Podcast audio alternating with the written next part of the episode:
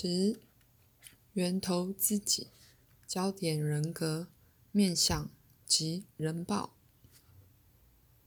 从已知自己的界限之外，直觉、创造力、预知的讯息与启示性的知识，要入我们的经验。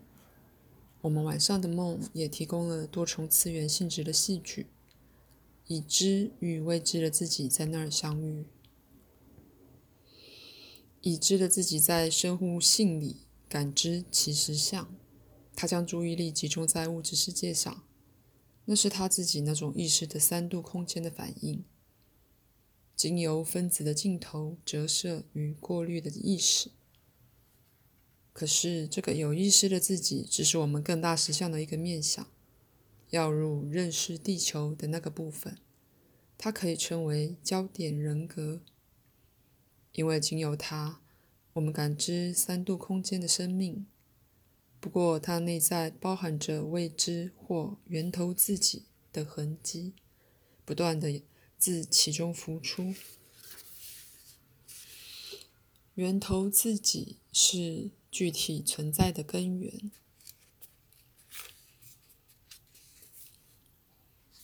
源头自己是我们现在具体存在的根源，但它存在于那参考架构的外面。我们是自己的地球版本，美妙的调整到肉体的经验里。我们已知的意识是由感知机制过滤过，那机制。也是他们所感知的一部分，我们却是透过它认识地球的工具。换言之，我们是能量的粒子，由源头自己流入具体的物质化里。每个源头自己形成许多这种粒子或面向自己，侵入三度空间的实相，击中我们的时空连续。其他的则根本不是物质性的，却存在于全然不同的实相系统里。不过，每个面向自己都透过源头自己的共同经验与别的面向相连，某种程度能涉及汲取其他面向的知识、能力及感知。心理上，这些其他面相出现在已知自己之内，为我们独有的人格特质、特征及才能。个人是粒子或焦点人格，由未知自己与时空的交汇所形成。我们可以随着任何特点、特质或情绪回到源头自己，或至少感知其存在。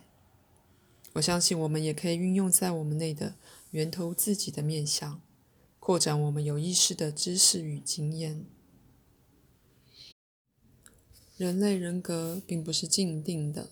也不是个死弄堂，弄堂的意思是小巷。相反的，它是不断在改变，在心理上充电的个别化能量，化身在生物里。它也拥有源头自己感知的自由，那意味着某种程度，它是不受时空局限的。未知的自己或源头自己被认作是一个存有。一个人格化之能量完形，认识他自己的能量，创造他自己，在他不断送出他自己之波，进入次元性的活动时，透过经验感知他自己。这些能量波集中我们的系统，形成个别的粒子，有它的焦点人格。那能能量波从源头自己来回跳跃，因此经常有互动。个别的焦点人格，你与我，也借我们的经验补充能量源头。我们的活动创造新鲜的能量波，在它与我们之间一直在造出一条通路。那是习惯性的，以及也许数学上可预测的交流。在我们这辈子是活动的，却是潜在的；在这辈子前后都是不明显，却是在的。却是在的，这流入一直在发生，但我们能有意识的加速引导它，而有意义的实现更多的未知自己及其面向，不止打开我们自己的意识，也扩展一般生物意识的可能性。只有借由认识我们多重次元的根源，我们才能开始了解在时空里的生命。只有以这方式，我们才能开始了解自己的心灵经验。那些宗教与科学至今仍无法、仍无适当答案的经验。那些有着未知特质的事件，正是源头自己存在最大的线索。它们也是能阐明我们生物性的同样事件，并且使我们的生物性成为灿烂的意识焦点，侵入能量场，并且给它生命。这些场是潜在的、没用到的、未知的，并且休耕的，直到它们被我们这种意识施了肥，把它们带到被感知的实相。源头能量集中三度空间的场，散播出去成为现在的池塘，是最大的焦点。以地球的用语，就是我们的生活领域。这现在发生在某一点，我们的经验事实上从那儿向所有方向散开。不过，作为生物，我们只觉察到从这儿到那儿的水平散布。那显现为时间，但在每一端接近出生或死亡的地方，由于交汇的角度、焦点多少模糊了，我相信我们的现在引起了我们的未来，也引起了我们的过去。我们的经验永远由现在这个交汇点向外散出，形成我们对过去与未来的感知，在现在交汇点的两端。由于我们肉体的实相，我们先经验生，最后经验死。但这与所涉及的基本现象也许没什么关系。了悟此点，且想象我们自己在那个交汇点，我们可以感受到即刻的能量脱出纠缠，并且感知我们活生生的现实，就像现在才新鲜的融入我们。但相反的。人们通常认为自己是在出生时被给予一定分量的能量，在此时用尽了它，在期间没有补充。每个面向自己都是个小型的存有，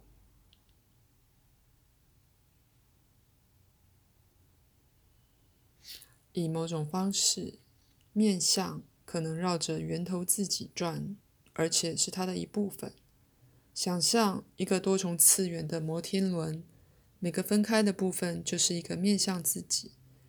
当我们的座位接近地面时，我们是与时空连续交汇的面向。生命开始了。这个摩天轮在每个可能的方向移动，其浮是一直在动的能量波，连接面向与中央源头。每个其他位置与不同类的实相交汇，随之沉浸其中。那福在末端绽放成面向自己，经由其经验存有感知形形色色的存在，它借由交汇创造出来的。每个面向自己都与其源头及所有其他的面向自己相连。体验这些分别的人生，富丰富且改变了源头自己，随之又产生新的能量。每个面向自己都是一个小型的存有，或一个小型的源头自己，送出他自己的符条，他自己的面相，到比他自己更低的次元去。不过，在他们存在的既定次元里，那些面相有完全的自由。他们的经验并非命定或预先预决定的，他们的粒子本质界定他们的自由与局限两者，因为就是这源头能量聚集成粒子，故而有界限，才形成了个别的身份，却又到某程度不让他利用存有之全部能力，那是无法在任何一个系统里被完全实现的。从我们的观点。那粒子是沉浸在三度空间的生活里，有着焦点人格的肉体。可是粒子是由波形成的，粒子的组成是能量波与这个场交汇的结果。在死亡时，那粒子崩解，不再被包含我们记忆及享有地球经验的潜能之波模式所照明或给予生命。个别的面相包含着其他面相的痕迹，其他面相是同样的源头自己的一部分。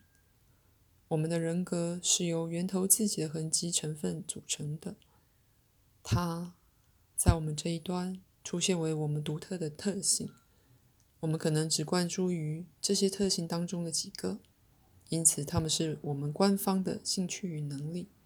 可是其他的不为我们所知，也不为我们承认的，却被面向自己们所强调。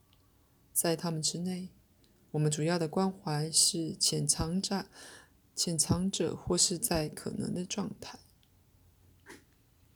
不过，既然其他面向有不同类的实相，这些痕迹、能力或特性会在我们之内被地球化，或表现为那些倾向的地球版本。那些倾向在其自然状态可能是相当不同的。在人格的整个戏剧里，未知的自己的所有这些面相或痕迹扮演着演成基本的成分。在大部分环境里，它们如此平顺地混合成人格的形成。使他们是看不见的，而且不被怀疑。至少在我们的社会里，只有在某些不寻常的异灵异活动爆发出来，我们才会略为一瞥我们所知自己的这些基本部分。未知自己的部分，纵使只是个痕迹，上升起来面对我们，在许多灵异经验里，人格也显示出面向自己的运作。而且不只是痕迹，不像赛斯那样以孤立的形象出现，至少是被启发出来并加以凸显。往往这种面相是作为意识扩展的开启者，因此先前被抑制的心灵或创造能力可被启动。我想到某种程度，这些面向自己们与荣格的原型有关联。也与希腊的缪斯及守护神的概念有关联，他们在一起有助于形成我们所了解的人格。这些基本的成分代表在与我们不同的实相里运作的其他面向自己，每一个都能被孤立、调整到放大其特殊的能力，能用来丰富人格，并且令人了解存在的源头。我们对自我及知性的诠释局限了知性的知性的明晰机能，并使自我动弹不得。我相信自我天生是更有弹性的，并且当这些面相在人格内互动时，做他们的导演。相反的，我们往往只容许自我只有一种机能，就是指挥身体的焦点。我们相信，如果想要探索改变的意识状态，就应该将自我遗忘，而非把它想做是这种活动的一个跳板。在用药或不用药操控操纵意识时，我们往往想象我们必须死于自己才能找到自己。其实，自我有两层作用，除了指挥肉体的焦点外，它也受到内在的感知。只要它被允许这样做时，只要我们的宗教与文化的恐惧不压抑我们，当自我真的执行后者这项机能时，我们往往反而认为它是不健全的。所以，自我很少被容许去消化或组织内在资料，或将它与日常经验关联起来。我们不给他这机会。换言之，自我也能用他的能力向内看。将心灵经验与否则无法转移的精神恍惚活动关联起来，可是我们却不去鼓励这种倾向，反而认为自我是僵化及不肯让步的。赛斯的资料强调这弹性，尤其在个人实相的本质里，而我自己的经验肯定了它。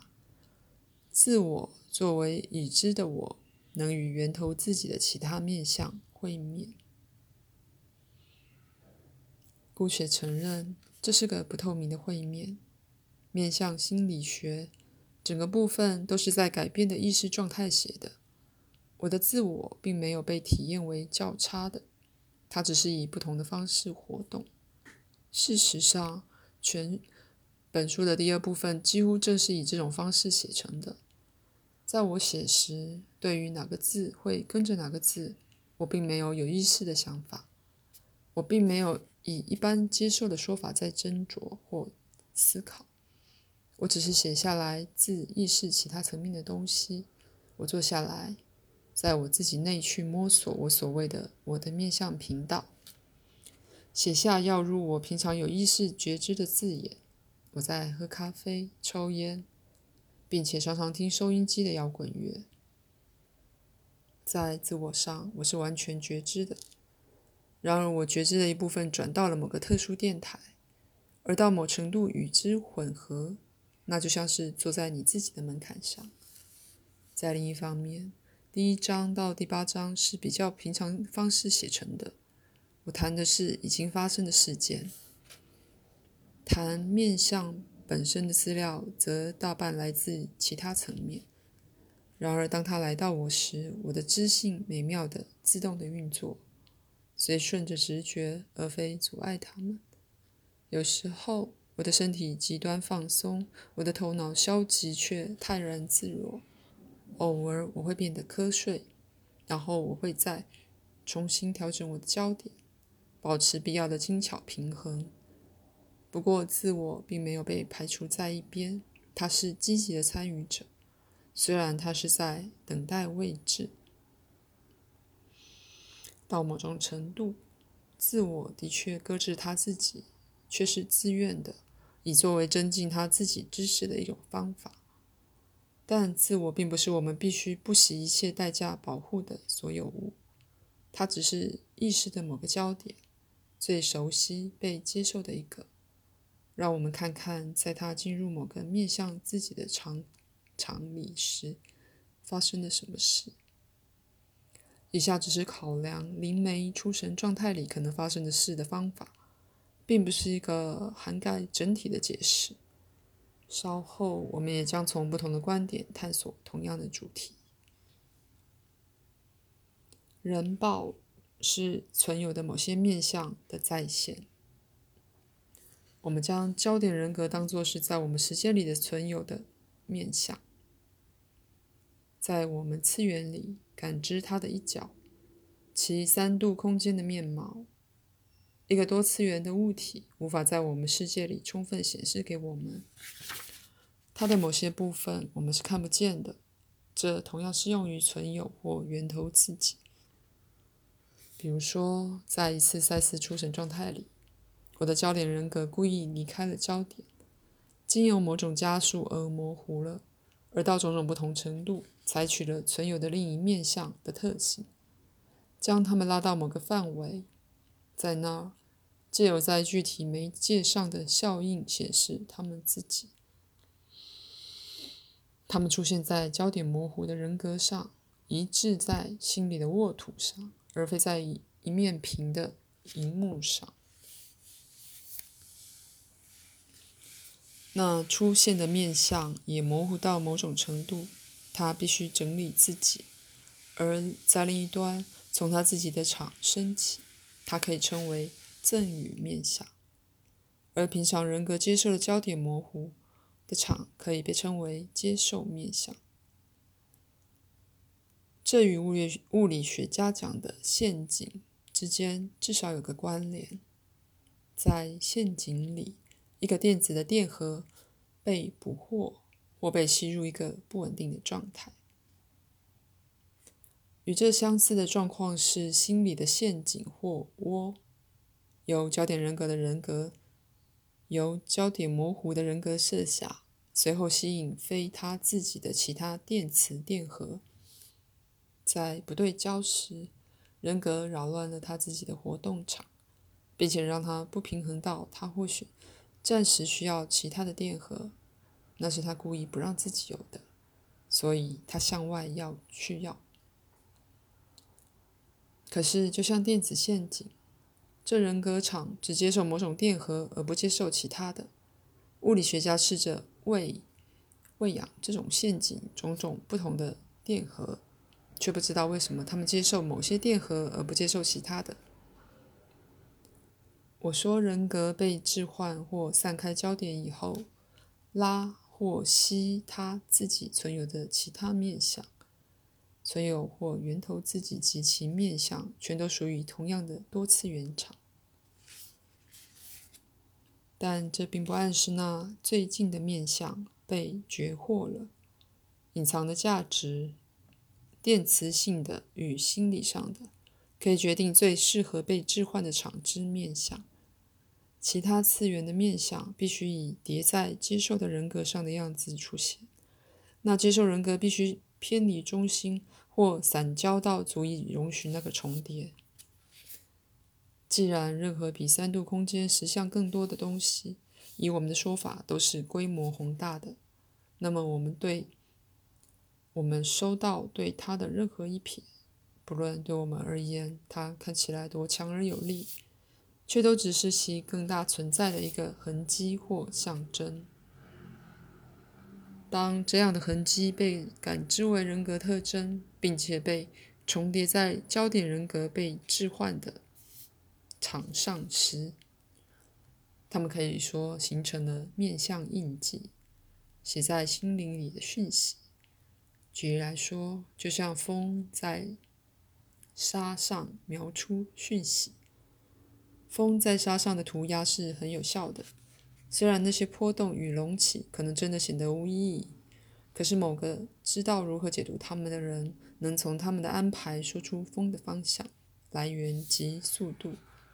如果风在原本的土地上存积了外来的沙粒，那么对这些的研究也可以告诉我们风自哪儿吹来的土地性质。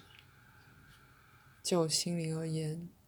出现在痕迹里的外来人格特征，可以被比喻为从某个地点被带到另一个地点的沙粒，或像多次元的心理上的分摊物，显现为一致在平常的人格上的奇怪痕迹。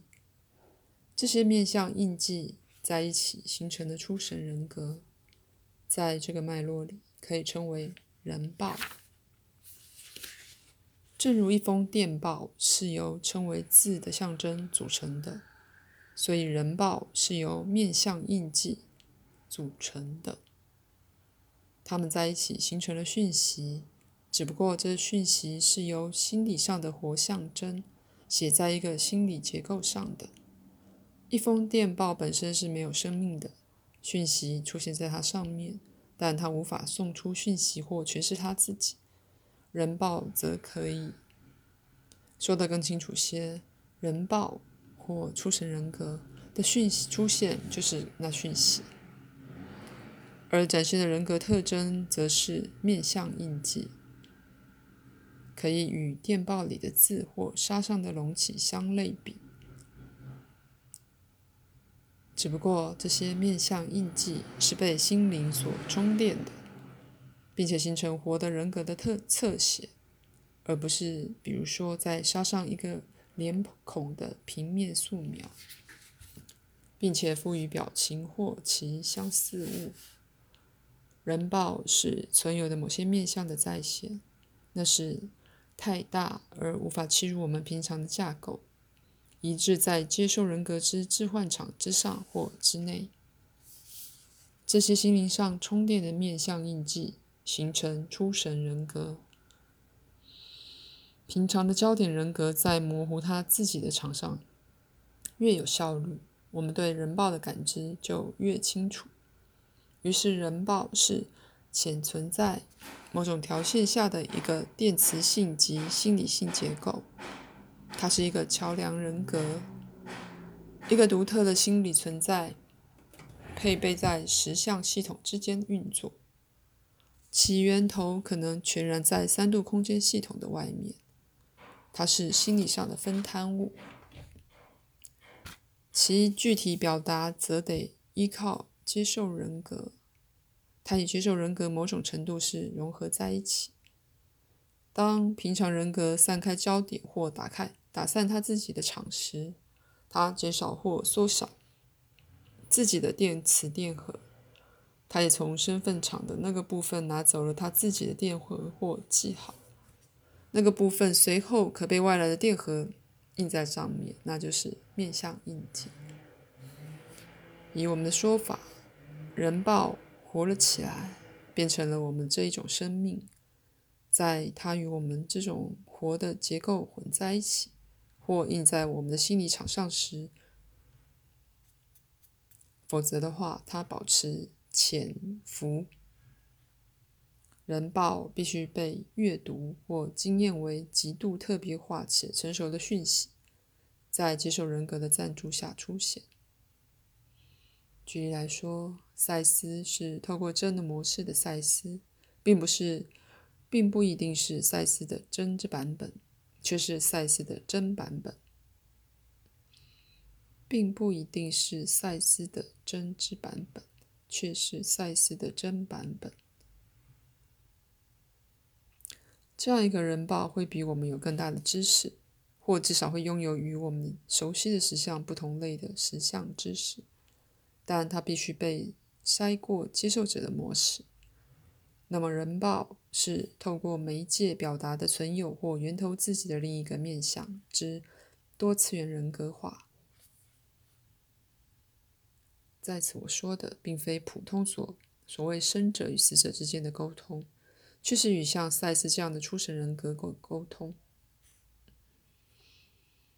我并非暗示平常人格只是演出心理上收到的讯息，将之人格化，像个演员会做的一样，而是经由他自己的置换，接受人格容许这些其他的效应在他自己的心灵上演出，形成人报的面向印记或人格模式。然后让这些转换到他自己的心理场上，在那儿，他们能被感知与经验。其效应或外来带电的粒子，在他们落入接受者的场内时，在这一端被集合起来。我不相信这些面相印记会从他们自己的系统出现，除非他们被接受者这一端的信念或意向吸引时。在心理上与情感上，那意向建立了与电磁路径的接触。那路径不论我们使用与否都存在。基本上，这些系统是开放且相互关联的。存有或源头自己的所有面向，全都分享一整一个整体的身份场。现在的人格只由其他实相采取他想处理的讯息，因为他必须主要聚焦在此。这个系统主要关怀的是将能量按照概念与信念设定的意向转化成具体的形式。由于存有或源头自己有许多的面相，所以任何人报也可被视为更广大的人报较大的面相印记本身。面相印记代表存有另一个面相之痕迹。所以，像赛斯这样的一个人报，只代表了存有的一面，许多次元、许多多次元面相之一，我们几乎无法理解的一种存有本质的特征。因此，需需要许多这种人报，才能显示存有的各面相，或给其特征或目的之任何蓝图。理论上，这样一个蓝图会提供他类实相之多次元心理。及心灵的地图或图表，在我的例子里，赛斯、赛斯二、超灵七号、苏玛丽及救助者代表形成那种活的心灵图像或代表的第一步。纵使那样，一定会有天生固有的某种局限，因为任何这种人报都必须经由我的心灵筛过。当然，那也是活在我们世界里同一个存有之另一个面相。虽然我用过“置换”这个词，但是我的人格在赛斯出神状态里，并没被排挤到一旁。他自愿到另一个位置，我自愿到另一个心力位置，因为我想学习。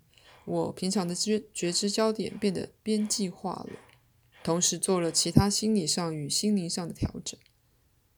我相信。这涉及了最私密的存在动力学。稍后我将讨论这些面向之独立性、来源及其本质，与我们对他们的认知分开来的样子。目前这样说就够了。我想它们为可动的、不断变化的，并且借由提供活生生的特性和能力之库藏，让我们每个人可从中摄取，对我们自己的身份和独特性有所贡献。在我自己的例子里，我正学着将这些面相孤立到某种程度，但我相信面相也坚定地根植于身体的健全性里。在感官的世界，十分自然的不断表现他们自己。这本书至少有一部分是关于这些面相在我们生命中的正常互动，以及利用它们来增加我们自己的经验及意识的一些方法。因此，我们目前的人格是更伟大意识的面相，我们个别的觉知只是一部分，尽管是个不可被侵犯的部分。我们的人格是由其他面相组成，每个都在别的实相里做主。我相信这些连接在这些连接起我们存在的物质和非物质的部分，灵魂与身体，我们经验的已知与未知的成分。